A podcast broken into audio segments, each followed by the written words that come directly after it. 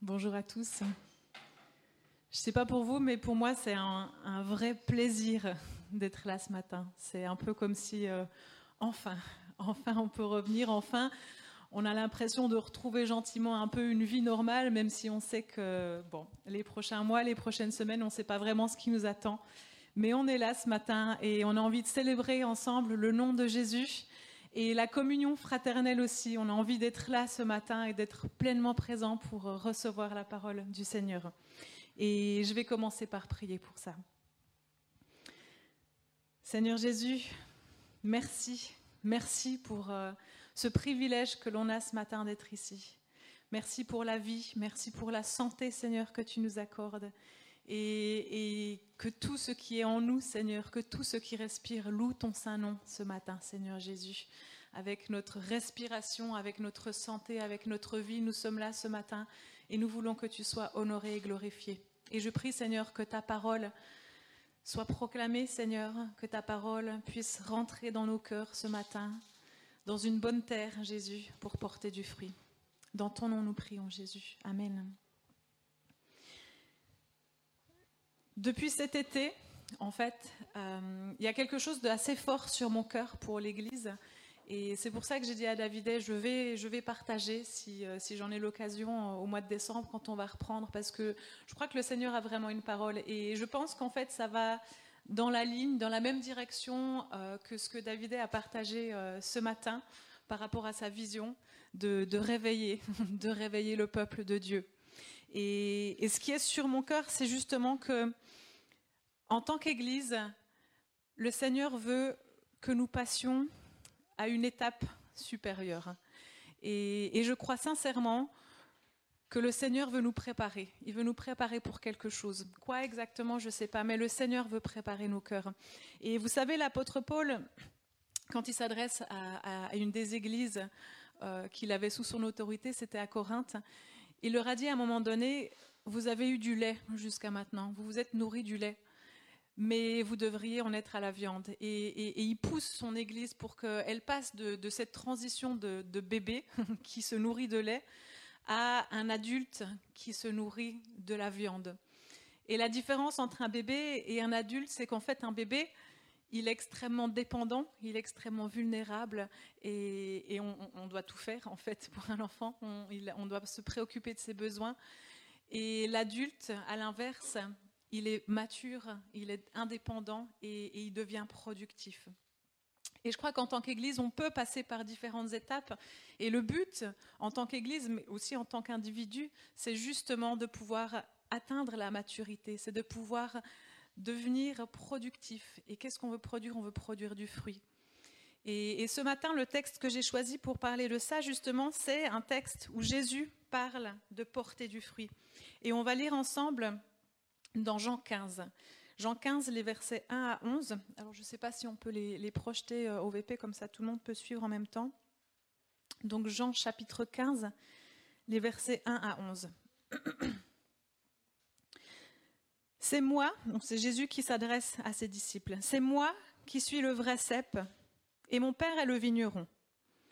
Tout sarment qui est en moi et qui ne porte pas de fruit, il l'enlève et tout sarment qui porte du fruit, il le taille afin qu'il porte encore plus de fruits. Déjà vous êtes purs à cause de la parole que je vous ai annoncée. Demeurez en moi et je demeurerai en vous. Le sarment ne peut pas porter de fruits par lui-même sans rester attaché en cep. Il en va de même pour vous si vous ne demeurez pas en moi. Je suis le cep. Vous êtes les sarments. Celui qui demeure en moi et en qui je demeure porte beaucoup de fruits car sans moi vous ne pouvez rien faire. Si quelqu'un ne demeure pas en moi, il est jeté dehors, comme le sarment, et il sèche. Puis on ramasse les sarments, on les jette au feu, et ils brûlent. Si vous demeurez en moi et que mes paroles demeurent en vous, vous demanderez ce que vous voudrez, et cela vous sera accordé. Ce qui manifeste la gloire de mon Père, c'est que vous portiez beaucoup de fruits. Vous serez alors vraiment mes disciples. Tout comme le Père m'a aimé, moi aussi je vous ai aimé. Demeurez dans mon amour.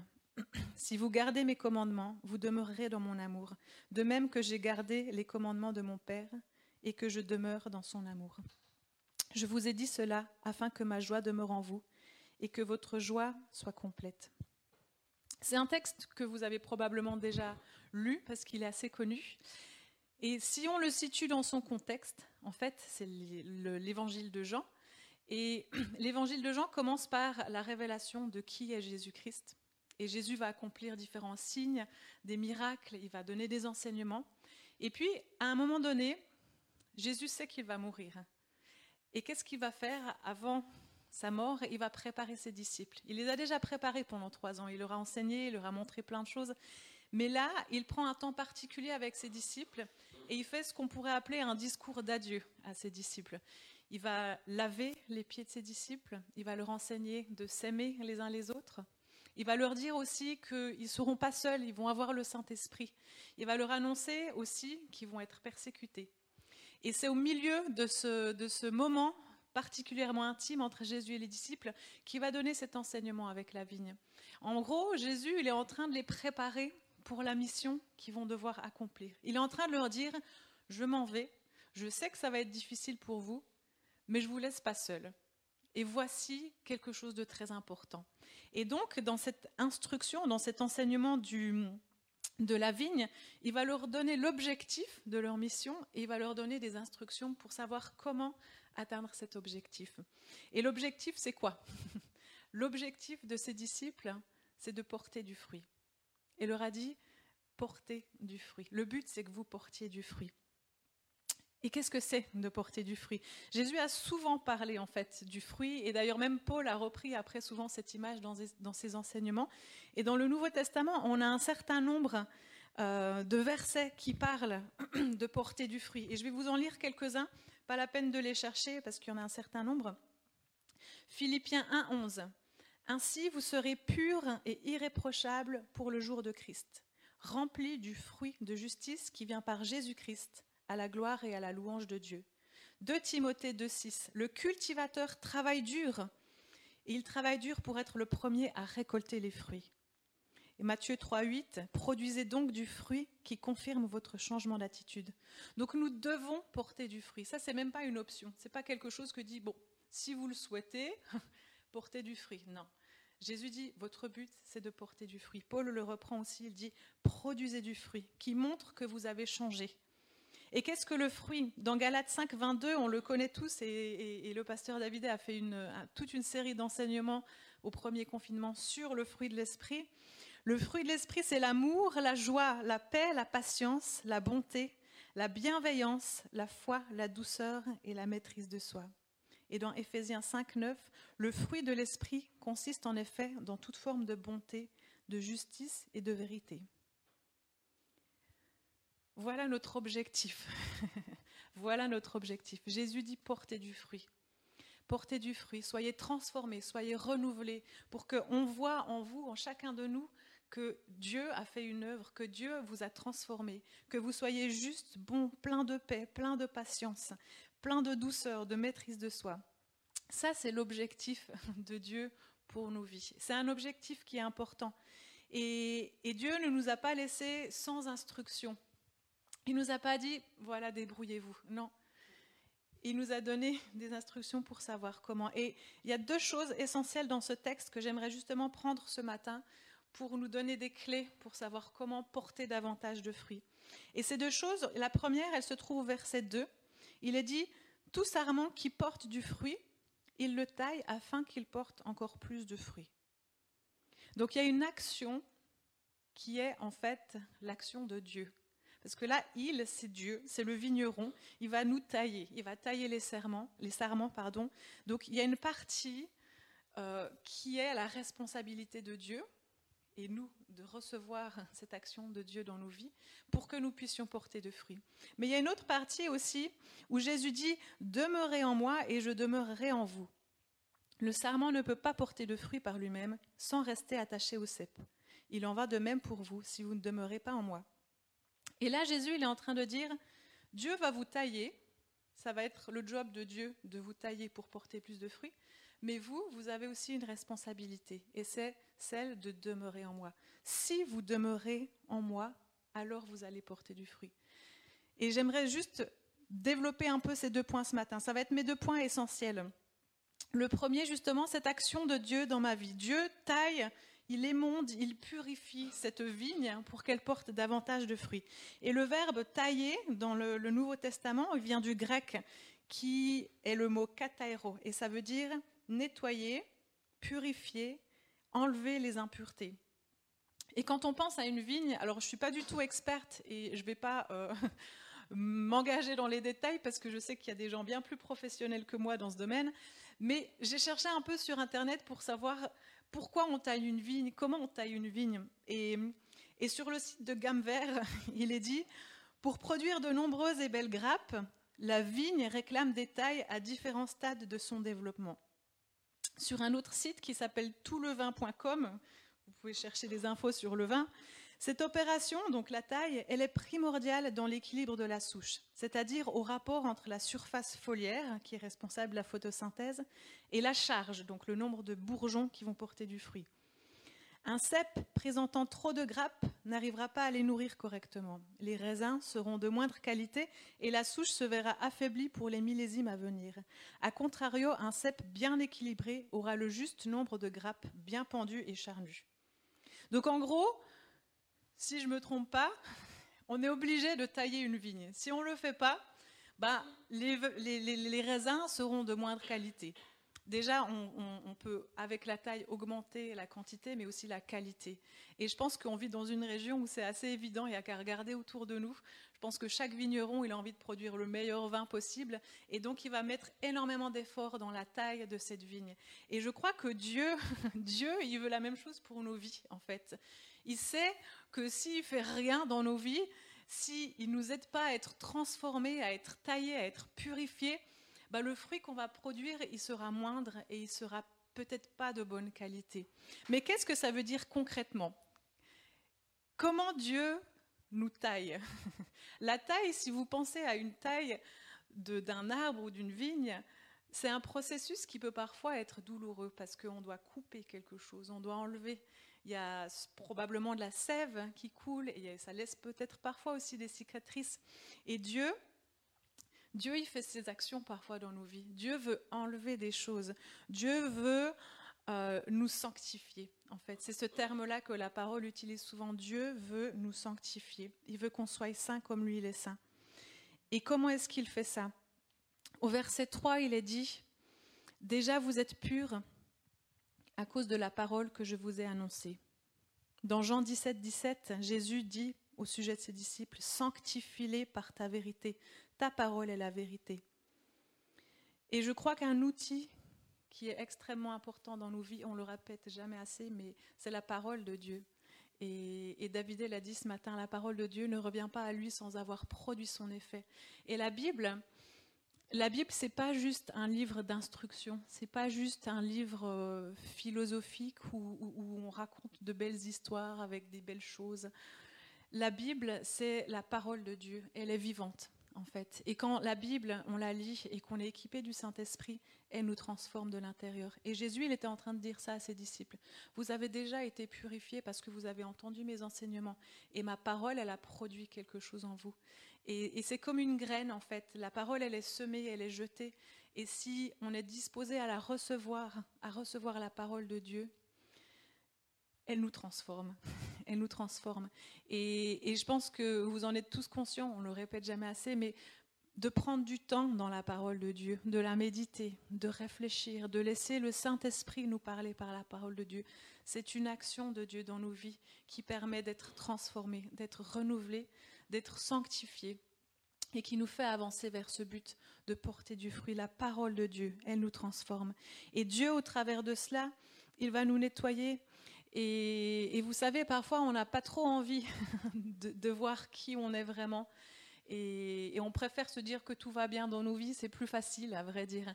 Mais David en a parlé aussi juste avant, quand on prend des périodes de jeûne, par exemple, on se rapproche de Dieu. Et plus on se rapproche de Dieu, c'est un peu comme si on se rapproche de la lumière, plus on voit qu'on est un peu crasseux. Et, réellement, en prenant du temps avec Dieu, en prenant du temps dans la parole, on réalise à quel point on a besoin de Dieu. Et je dis ça parce que ça m'arrive encore régulièrement, des fois, d'être dans des temps avec le Seigneur où je dis Waouh, Seigneur, c'est vrai, tu es tellement saint et, on est tellement crasseux. on a tellement besoin de ton œuvre dans nos vies. Et c'est Dieu qui nous transforme, c'est Dieu qui nous purifie. Mais réellement, on a besoin d'aller devant lui, on a besoin de lui demander, on a besoin de dire Seigneur, ouvre mes yeux. Parce que vraiment, l'être humain, il est fait pour, je ne sais pas pour quelle raison, mais il est fait pour se voiler la face, pour juste enterrer, pour mettre de côté toutes ces choses qui vont pas trop dans nos vies. Euh, que ce soit des mauvais comportements, des mauvaises pensées, des jugements, des critiques, des addictions. On préfère juste mettre le tapis par-dessus, c'est plus facile à vrai dire. Mais, mais Dieu nous aime trop, il nous aime trop pour nous laisser euh, là où on en est. Et je crois que ça, c'est une parole que Dieu a vraiment pour notre Église, pour nous en tant qu'individus, mais aussi en tant que communauté. C'est que Dieu nous aime trop pour nous laisser là où on en est. Il nous aime trop et il a envie de nous dire, allez, on y va, on y va, on soulève le tapis, on regarde qu'est-ce qu'il y a et on, passe à une étape supérieure. Dans Lévitique 20, 26, il est dit, vous serez saints pour moi, car je suis saint, moi l'Éternel.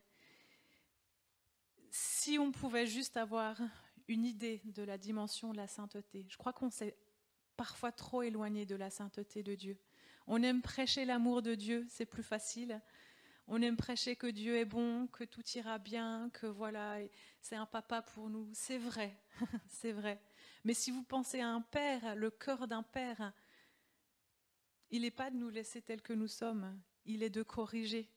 Le cœur d'un père, c'est de voir ses enfants et de dire Ouais, je l'aime. J'ai envie que cet enfant puisse partir dans la bonne direction, puisse porter du fruit. Et pour ça, ça nécessite parfois la correction. C'est ça le cœur du Père de Dieu. Et il est dit dans Hébreu 12, 10 à 11, Nos pères nous corrigeaient pour un peu de temps comme ils le trouvaient bon, tandis que Dieu le fait pour notre bien afin que nous participions à la sainteté. Certes, au premier abord, toute correction semble un sujet de tristesse et non de joie, mais elle produit plus tard, chez ceux qu'elle a ainsi exercé, un fruit porteur de paix, la justice. Waouh Est-ce que vous avez envie d'être porteur de paix et de justice? Est-ce que vous avez envie de marcher dans la sainteté de Dieu? Et là, je ne parle pas de marcher dans les plans, les projets que Dieu a pour nous, l'accomplissement de nos rêves. Oui, tout ça, ça va venir, mais l'objectif premier de Dieu, c'est de nous faire marcher dans la sainteté. La sainteté de Dieu. si vous pensez à l'Ancien Testament, le peuple d'Israël avait peur de Dieu, carrément, il a eu peur de Dieu. Quand Dieu s'est révélé sur la montagne avec Moïse, le peuple a même dit, on n'a même pas envie d'y aller. Dieu est saint, Dieu est saint, mes amis, et il nous dit, soyez saints comme moi je suis saint. C'est pas euh, juste un petit conseil d'amis, c'est un commandement c'est le meilleur conseil que l'on peut avoir pour notre vie. Soyez saints parce que moi je suis saint. Et, moi je le vois en tant que, maman, pour ma fille aussi, je me dis, waouh, aussi mignonne qu'elle soit, elle a déjà besoin d'être corrigée, elle a besoin d'être reprise. Et elle me voit des fois, elle sait très bien qu'elle n'a pas le droit de faire ce qu'elle a envie de faire, mais elle me regarde et elle le fait. Et, et je me dis, si moi je la corrige pas, qui la corrigera Et si je la corrige pas, qu'est-ce que ça va produire sur le long terme? Et Dieu, c'est ça. Il nous aime tellement qu'il veut pas qu'on reste dans nos addictions, qu'on reste dans nos blessures du passé. Dieu ne veut pas que nous soyons encore en prise à, notre vieux caractère, notre vieille nature qui revient des fois comme ça au galop. Non, parce que Dieu veut que nous soyons saints. Et c'est vrai, l'amour de Dieu, L'amour de Dieu nous sanctifie, l'amour de Dieu nous purifie. L'amour de Dieu, c'est pas un amour euh, romantique comme on voit dans les films où tout va bien, on nous flatte dans le dos. Non, l'amour de Dieu, c'est pour notre bien, c'est un amour qui nous pousse à la sainteté. C'est ça l'amour de Dieu. Et, vraiment, je crois que l'Église avec un grand E a besoin d'arriver à une plus grande profondeur de ce que c'est l'amour de Dieu. Parce qu'on a trop tendance à dire oui, Dieu est bon, tout va bien. Hop, j'enterre tout. Non, l'amour de Dieu, c'est justement pas ça. L'amour de Dieu, c'est un père qui dit Allez, on va se mettre au travail. Il y a des choses dans ta vie que j'aimerais transformer. Il y a des choses que j'aimerais tailler, des choses que j'aimerais purifier pas pour te causer du mal. Peut-être que ça sera un petit peu douloureux sur le court terme, mais sur le long terme, c'est la seule façon de produire du fruit. Et vous savez, le fruit que Dieu veut que l'on produise, non seulement c'est pour sa gloire, mais c'est le seul fruit qui va avoir de la valeur éternellement. Il y a beaucoup de choses que l'on peut faire sur terre qui vont être utiles sur terre. Mais à un moment donné, le jour où Jésus reviendra, le jour où on sera devant lui, il est dit qu'il va mettre pas mal de choses au feu. Et il y a des choses qui vont brûler et qui vont disparaître. C'est toutes les choses que l'on aura faites pour ce royaume terrestre. Mais Dieu a dit aussi qu'il y a des choses qui vont demeurer éternellement. Et il y a des choses qui sont construites sur l'or, sur le fondement que Jésus-Christ a fait dans nos vies. Et ce sont ces choses-là que nous voulons, euh, on veut garder nos yeux tournés là-dessus. On veut vraiment se concentrer sur les choses qui ont une valeur éternelle. Je ne sais pas vous, mais moi, en tout cas, oui, j'ai envie de, de regarder à l'éternité et de me dire, Seigneur, il y a des choses qui vont avoir un impact pour l'éternité.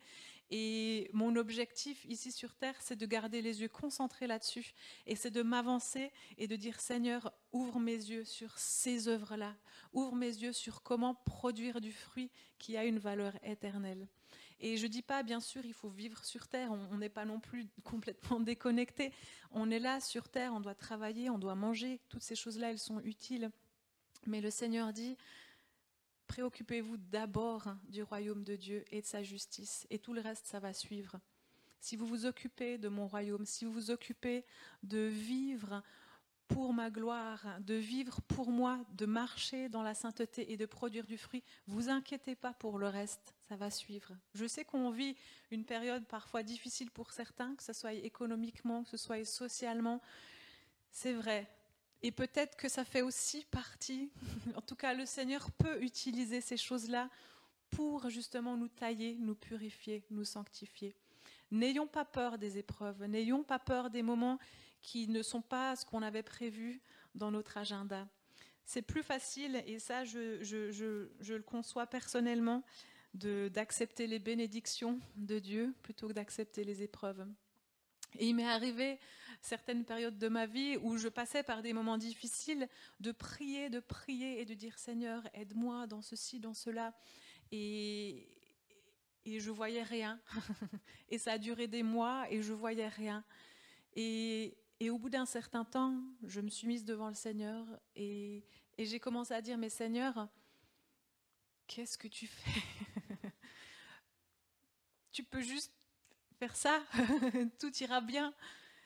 Et le Seigneur m'a reprise doucement, calmement, mais fermement. Il m'a dit, tu acceptes les bénédictions, mais tu n'acceptes pas les épreuves. Et ça a été vraiment un enseignement pour moi à ce moment-là de me dire, c'est vrai, c'est vrai Seigneur, j'accepte bien plus facilement tes bénédictions que ces moments où finalement je contrôle pas tout ce que j'ai envie, ces moments où c'est difficile, c'est vrai. Parfois, la vie, elle n'est pas toujours comme on avait prévu. Et dans ces moments-là, souvent, quand je regarde en arrière, je me dis, en fait, Dieu a vraiment été là. Il n'était pas là de la manière où je l'attendais, il n'était peut-être pas là pour me sortir immédiatement de la situation, mais il a fait une œuvre en moi. Et ça, c'est ce qui va produire du fruit pour l'éternité. C'est d'accepter, de dire Seigneur, tout ne va pas comme je veux, mais là, tu es en train d'agir. Et même si je ne comprends pas, je sais que tu es en train de produire du fruit pour l'éternité.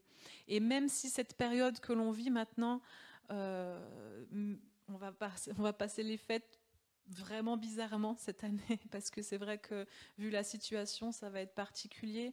Et c'est peut-être difficile pour certains, mais n'ayons pas peur. N'ayons pas peur de ce, que, de ce qui est en train de se faire. Euh, je pense que Dieu peut utiliser le mal pour vraiment tout transformer en bien. Je pense que Dieu peut vraiment utiliser cette situation pour nous transformer, pour nous sanctifier et pour produire du fruit éternel. Si nous avons confiance en lui et si nous nous laissons tailler et purifier. Et ça, c'est la première chose que j'avais vraiment sur mon cœur. C'est que Dieu utilise ces temps, ces temps-là pour nous, nous purifier, pour nous tailler et pour nous sanctifier, pour sa gloire, parce que c'est sa gloire, c'est ce fruit qui produit, c'est pour sa gloire à lui seul. Et la deuxième chose, mon deuxième point, c'est justement que Jésus nous dit aussi, nous devons demeurer en lui, nous devons rester attachés, attachés au cep. Et, c'est ce deuxième conseil qui nous donne qui est si important. Et si on replace, comme je vous l'ai dit au début, le, le, texte dans son contexte, donc dans Jean 15, Jésus il était en train de préparer ses disciples à des difficultés. Il leur a dit, vous allez être persécutés. Et si vous continuez la lecture dans Jean 16, il va leur dire, mais on va vous sortir des synagogues, le monde va vous haïr parce qu'il m'a haï moi-même. D'ailleurs, le monde a, crucifié Jésus. Et il leur a dit, ne croyez pas que vous allez être épargnés. Et d'ailleurs, sur, sur les disciples de Jésus, on n'a qu'un seul qui a vécu longtemps. Tous les autres ont été tués en martyrs. Et, et, Jésus était en train de les préparer. Et je pense qu'ils n'avaient aucune idée du cataclysme par lequel ils allaient passer. Je pense qu'ils savaient, enfin Dieu, Jésus avait annoncé sa mort, mais ils avaient, je pense qu'ils réalisaient même pas que ce que Jésus était en train de leur dire, ça allait se passer. Et, Jésus, il les prépare parce qu'il savait que dans ces difficultés, les disciples, ils allaient être tentés. Ils allaient passer par des moments de tentation. Et la parole ne dit pas exactement comment tous ont réagi. On en connaît un certain nombre, notamment Pierre qui a renié le Christ.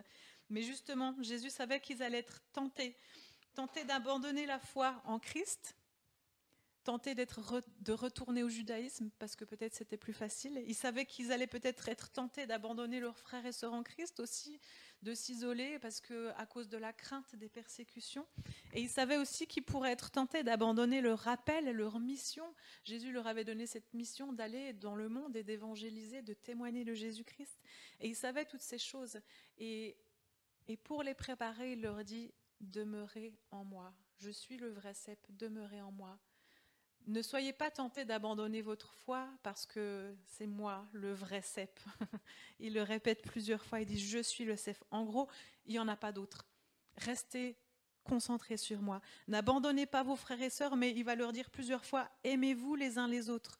Voici mon commandement, aimez-vous les uns les autres comme je vous ai aimé. Il n'y a pas de plus grand amour que de donner votre vie pour vos amis. C'était une tentation aussi peut-être pour les disciples justement de d'abandonner les uns les autres. Et Jésus leur rappelle non, vous êtes une communauté, soyez unis dans l'amour. Et il leur dit aussi n'abandonnez pas votre mission. En Jean 16, 1, il leur dit je vous ai dit cela donc tout ce qu'on vient de voir sur le cep et de demeurer en Jésus, je vous ai dit cela afin que vous ne trébuchiez pas. En gros, Restez concentrés, restez unis à moi. Ça va être difficile, mais si vous demeurez en moi, vous allez porter du fruit. Même au travers de cette période difficile, même au travers des persécutions, votre fruit va avoir un impact.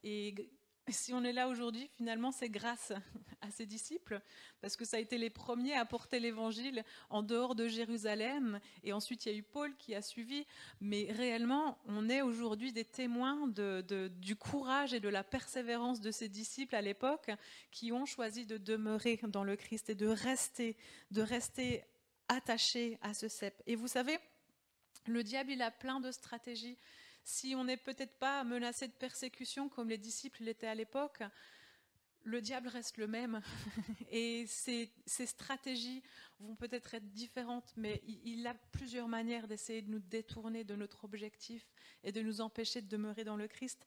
Il peut nous occuper à plein de choses, plein de choses qui semblent plus importantes que le royaume de Dieu.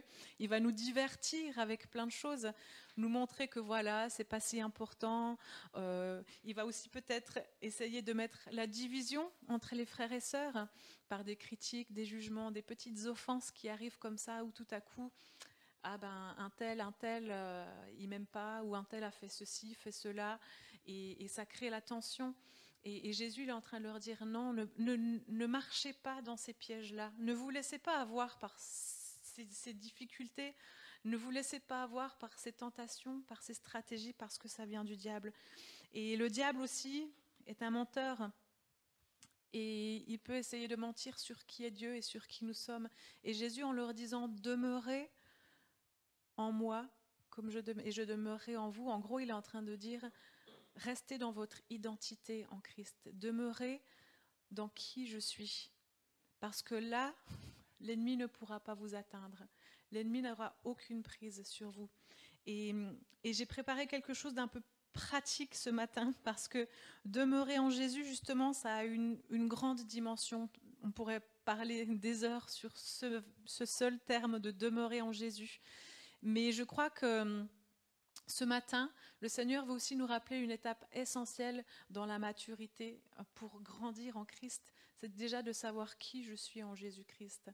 Et, vous savez, si vous avez une juste perspective de qui est Dieu et de qui vous êtes en Jésus-Christ, réellement, c'est vous êtes déjà bien loin dans cette étape de la maturité. Et c'est une façon de pouvoir grandir et de porter davantage de fruits. Et j'ai pas mal réfléchi sur ces choses-là. Et je relisais un, livre qui est écrit par Neil Anderson qui s'appelle justement La nouvelle identité pour une nouvelle vie, où il parle justement de, de cette étape. D'après lui, on ne peut pas grandir en Christ si on ne sait pas déjà qui on est, notre identité. Et je vais vous lire quelques extraits de son livre que je trouve vraiment intéressant. Il dit Tant de chrétiens ne connaissent pas la maturité et la liberté qui leur reviennent grâce à leur héritage en Christ, parce qu'ils ont une mauvaise perception d'eux-mêmes.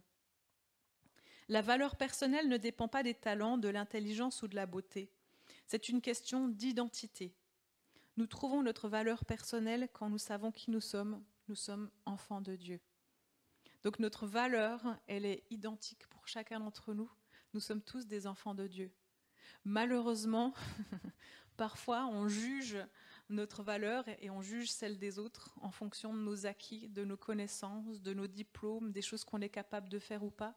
Mais pour Dieu, c'est pas ça. Il n'y a rien de ça qui a de la valeur. Il y a des choses qui sont importantes justement pour ce monde terrestre, mais devant Dieu, nous sommes tous des enfants de Dieu.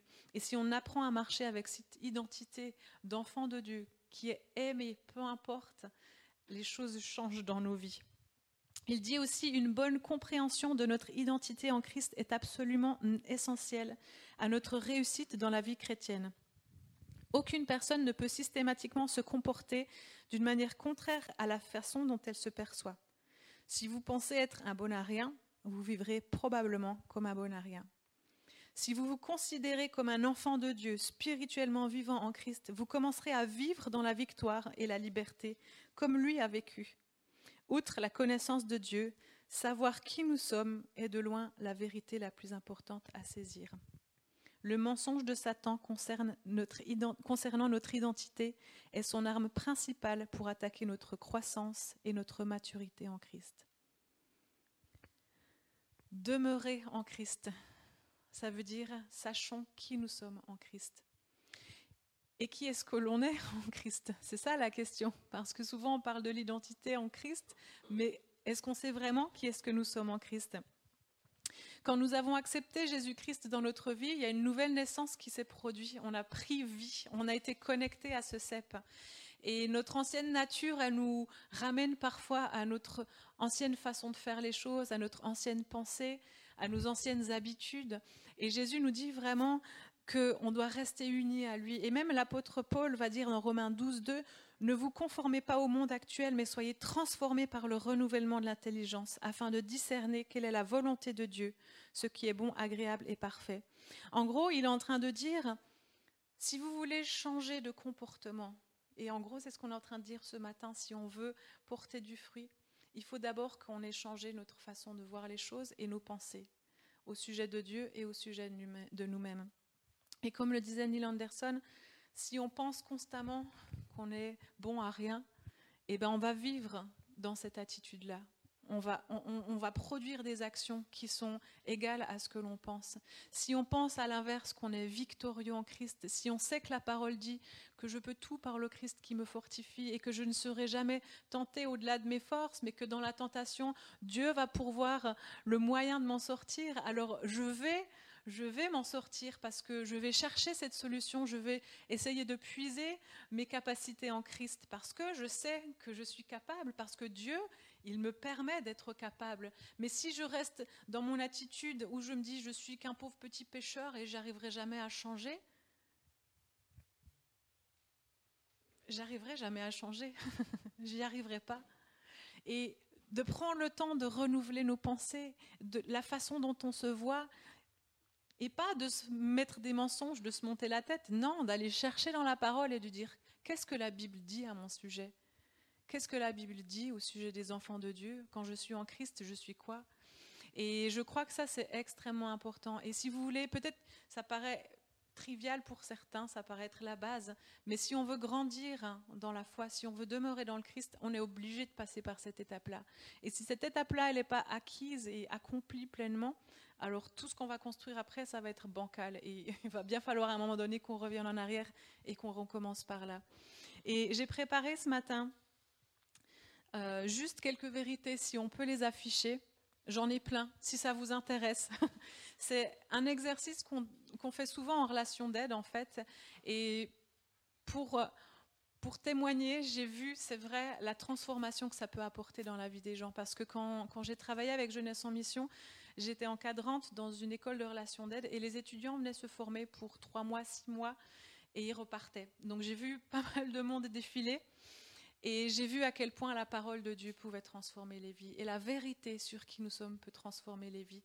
Et, vraiment, je vous encourage, s'il y a des choses qui sont difficiles dans vos vies, où vous voyez qu'il y a des domaines où vous avez besoin de grandir, essayez de chercher vraiment quelle est la vérité de Dieu à votre sujet, au sujet de cette situation, et proclamez-la dites-la tous les jours, dites-le à haute voix, même si vous voulez devant votre miroir, peu importe, mais faites cet exercice et notez-le vous tous les jours.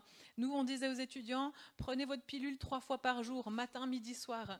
Ils avaient une petite carte avec des vérités qui étaient écrites dessus sur leur identité en Christ et ils devaient le proclamer le matin, le proclamer le midi, proclamer le soir. Pourquoi? Parce que ça renouvelle notre intelligence, ce qu'on proclame, ce qu'on dit par notre bouche, ça nous transforme parce que c'est la parole de Dieu et la parole de Dieu, elle ne retourne pas à lui sans effet, elle va transformer nos vies. Mais si on ne se nourrit pas de ça, on va se nourrir de quoi? C'est la sève qui sort de ce cep, c'est la sève qui nous transforme, qui passe par ce canal qui est le sarment, et c'est ça qui va nous transformer réellement pour porter du fruit. Et cette vérité, cette vérité, elle est tellement importante. Je me souviens de, on, va lire ça ensemble, mais je me souviens d'une étudiante, elle est arrivée et hum, c'était une jeune coréenne et je, l'aime particulièrement. On est resté en contact maintenant encore avec les années. Elle avait une, image terrible de qui était Dieu. Elle avait une image d'un Dieu exigeant, d'un Dieu euh, qui était tout le temps en train de lui dire que ce qu'elle faisait, c'était pas assez. Et probablement que ça venait peut-être de, de l'image qu'elle avait projetée à cause de son père ou je ne sais pas, de sa mère, mais peu importe, elle avait cette image de Dieu qui était extrêmement négative et, par conséquent, elle se voyait aussi elle-même comme quelqu'un d'incapable, quelqu'un qui était jamais assez bonne pour Dieu, quelqu'un qui était jamais assez satisfaisante. Et, parfois, c'est vrai qu'elle avait des, des, accès de colère. Elle n'était pas bien, en fait. Ça se sentait à l'intérieur, elle bouillonnait. Et comment est-ce qu'on peut être bien si on a cette image de Dieu-là? Et qu'on cherche Dieu, mais qu'on se dit que de toute façon, il est inatteignable et qu'on n'arrivera jamais à satisfaire ses exigences. Et un jour, je me souviens, sa chambre, elle était au troisième étage, elle a lancé sa Bible par la fenêtre, elle voulait plus rien entendre, elle avait changé ses billets d'avion pour rentrer en Corée. Et, euh, mais elle a été transformée pendant ce temps-là. Gloire à Dieu, parce que Dieu lui a vraiment révélé. Elle n'est pas rentrée, elle est restée jusqu'au bout finalement. Dieu lui a vraiment montré son amour pour elle et, son amour de père. Et elle a été vraiment transformée, non seulement par l'image qu'elle avait de Dieu, mais aussi l'image qu'elle avait d'elle-même. Et au jour d'aujourd'hui, c'est une jeune fille qui accomplit euh, probablement plus que tous les autres pour le Seigneur, qui a continué à voyager, parce qu'elle a vraiment été transformée par l'amour de Dieu, mais aussi elle a compris réellement qui était Dieu, elle a compris qui elle était en Jésus-Christ. Et je crois qu'on ne peut pas rester les mêmes quand on a changé notre mode de pensée, quand on a eu ces révélations de qui est Dieu. Et la parole veut nous le dire. Et ce matin, justement, euh, j'espère que vous arrivez à lire, c'est un peu petit peut-être, mais on va lire ces, ces vérités, on va les lire ensemble, on va les proclamer. Et peut-être je vous invite à vous lever, comme ça, ça va nous donner un peu d'énergie.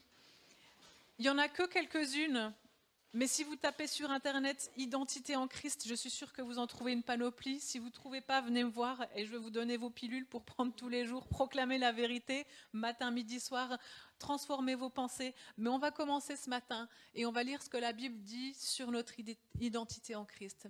La Bible, elle dit, je suis le sel de la terre. Vous pouvez lire avec moi. Je suis le sel de la terre. Je suis la lumière du monde. Je suis un enfant de Dieu. Je suis un sarment connecté au vrai cep je suis un canal de la vie de Christ. Je suis l'ami de Christ. Je suis choisi et établi par Christ pour porter du fruit. Je suis cohéritier avec Christ, je partage son héritage avec lui. Je suis un temple, une habitation de Dieu. Son esprit et sa vie habitent en moi. Je suis un membre du corps de Christ. Je suis une nouvelle création. Je suis réconcilié avec Dieu et j'ai un ministère de réconciliation. Je suis un saint. Je suis l'ouvrage de Dieu, né de nouveau en Christ pour accomplir son œuvre. Je suis choisi par Dieu, saint et bien-aimé. Amen. Ça vous donne pas la patate pour sortir et aller proclamer qui vous êtes? Vous pouvez vous rasseoir. Mais si on apprend à habiter dans cette vérité, à demeurer dans le Christ, on est transformé. On n'est pas les mêmes. Et on commence pas la même journée quand on a lu ça plutôt que de se remplir de pensées négatives, de, tout ce qui nous pend au nez avec le travail, de, tout le stress qui pourrait nous tomber sur la tête. Non, Dieu veut que nous soyons renouvelés dans nos pensées, il veut que nous soyons transformés par son action dans nos vies pour porter du fruit. Et je vous encourage, si ces choses, c'est des choses qui ne sont pas encore acquises dans vos vies, peut-être que voilà, c'est bon, je sais qui je suis en Christ, mais bien que on a toujours besoin de se le rappeler. Mais si c'est des choses qui ne sont pas encore acquises, alors faites-le. La balle, elle est dans votre camp. Elle est chez vous. Et c'est à vous de réfléchir et de dire qu'est-ce que je vais proclamer sur, cette fin d'année, sur cette nouvelle année 2021 qui va arriver. Et vous savez, pour terminer, l'histoire d'Abraham, elle est intéressante. Il y a un petit passage qu'on ne mentionne pas souvent. Et Abraham, il avait été appelé par Dieu pour accomplir quelque chose de grand. Dieu lui avait dit, au travers de toi, je vais bénir les nations. Et c'est waouh, c'est vraiment un appel qui est fort, qui est porteur de fruits, de fruits éternels. Et Abraham a entendu cet appel de Dieu et il a obéi. Il a pris, euh, il a pris sa femme, sa famille, ses serviteurs, tout le monde, et il a quitté son pays. La condition pour que ce fruit s'accomplisse dans sa vie, c'était justement de quitter son pays et de se rendre là où Dieu lui demandait d'aller. Donc on le sait, c'est le pays de Canaan qui est aujourd'hui Israël. Et Abraham est parti, il a cheminé un bout. Et à un moment donné, il a dit qu'il s'est arrêté. Il s'est arrêté dans un lieu qui s'appelait Charan ou Charan. Et j'ai regardé sur une carte, en fait, il est parti du sud de l'Irak, il est monté jusqu'au nord, il est arrivé près de la Turquie, à la frontière, et il s'est arrêté là. Et vous savez qu'est-ce que ça veut dire Charan ou Charan en français? Ça veut dire le lieu du petit fruit. et c'est intéressant parce qu'Abraham, il s'est arrêté là. Et la Bible dit, c'est même là d'ailleurs que son père il est mort. Et la Bible dit qu'à un moment donné, Dieu l'a appelé à, continuer. Il s'était arrêté en chemin. Et je crois qu'en tant qu'Église, en tant que chrétien, si on est là aujourd'hui, c'est que on a, on a pris cet appel de Dieu sur nos vies. On a entendu la voix de Dieu. On a entendu Dieu qui nous appelle et qui nous dit Sors de là où tu es maintenant et suis-moi. Et, et, on est en chemin. On est en chemin. Mais je ne crois pas qu'on doit s'arrêter dans le lieu du petit fruit. Je ne crois pas qu'on doit se satisfaire de ce petit fruit. Et d'ailleurs, Dieu a dit à Abraham, non, c'est pas là que tu dois. Il est encore pas là, le pays promis. Il faut que tu reprennes euh, tes initiatives, il faut que tu reprennes ton appel au sérieux et il faut que tu te remettes en route. Ne reste pas là, ne demeure pas dans ce lieu du petit fruit parce que moi, j'ai du fruit en abondance pour ta vie. Et, et on va prier. Peut-être je vous invite à vous lever ce matin. On va prier parce que mon cœur, et je crois que c'est le cœur de Dieu et le cœur de chacun ici, c'est de pouvoir porter du fruit en abondance. C'est de pas s'arrêter en chemin, c'est de pas s'arrêter sur ce, chemin où on va porter le minimum. Non, Dieu, il a, il a plus pour nous. Il a plus pour nous. Il a un fruit qui a une valeur éternelle. Et je crois qu'il veut ce matin que peut-être certains d'entre nous on se remet en chemin, on dit Seigneur, c'est parti, d'accord, on recommence et on repart. Seigneur Jésus, on vient devant toi. On te remercie, Seigneur Jésus, parce qu'à la croix, tu as tout payé, tu as absolument tout accompli, Jésus. Et notre rôle aujourd'hui, Seigneur, c'est de demeurer en toi, c'est de rester unis, de rester attachés à ce cep qui est la vie, Seigneur. Tu es le vrai cep. Il n'y en a pas d'autre, Jésus. Et on peut regarder dans toutes les directions, Seigneur, mais il n'y a pas d'autre façon d'être vivant spirituellement que d'être connecté à toi. Si nous ne sommes pas connectés à toi, Seigneur, nous sommes morts. Alors merci Seigneur Jésus d'œuvrer en nous ce matin pour que nous puissions nous reconnecter à toi, pour que nous puissions nous attacher de tout notre cœur à toi Seigneur Jésus, que nous puissions utiliser notre volonté, notre cœur, nos pensées Seigneur, tout ce qui est en nous pour demeurer, pour nous accrocher fermement à la vérité Seigneur. Peut-être qu'il y aura des temps difficiles, peut-être qu'il y aura des moments de persécution comme les disciples l'ont vécu après ta mort Jésus. Mais tu ne nous laisses pas tout seuls et tu nous promets que si nous demeurons en toi, tu demeureras en nous et que nous allons porter du fruit, peu importe les périodes, Seigneur, peu importe les difficultés qui nous attendent, tu promets que nous porterons du fruit qui a une valeur éternelle, Seigneur Jésus. Alors que ton nom soit glorifié, Seigneur. Transforme-nous aujourd'hui. Je te donne nos vies, Seigneur Jésus, et je prie, Seigneur, que chacun puisse aussi s'engager à te suivre pour pouvoir, Seigneur, marcher sur ce chemin de la sanctification, Seigneur qui est peut-être parfois difficile et douloureux, mais Seigneur, c'est pour notre bien, c'est pour ta gloire, c'est pour ton nom, Seigneur, et c'est par amour que tu le fais dans nos vies, Jésus. Sois glorifié ce matin, Seigneur. Nous, te donnons tout. Nous te donnons tout, Seigneur, pour que tu sois glorifié. Et enseigne-nous, Seigneur, à demeurer dans la vérité, dans le nom précieux de Jésus-Christ. Amen. Amen. Amen. Soyez bénis. Et donc, comme l'a dit euh, déjà David, on a encore le culte la semaine prochaine ici. La semaine d'après, ce sera le 27, ce sera Noël, ce sera que euh, par diffusion en Internet. Mais euh, prenez le temps de revenir tant qu'il est encore temps. Et on bénit aussi ceux qui sont avec nous sur Internet. Soyez bénis dans vos foyers et on espère vous revoir bientôt. Au revoir.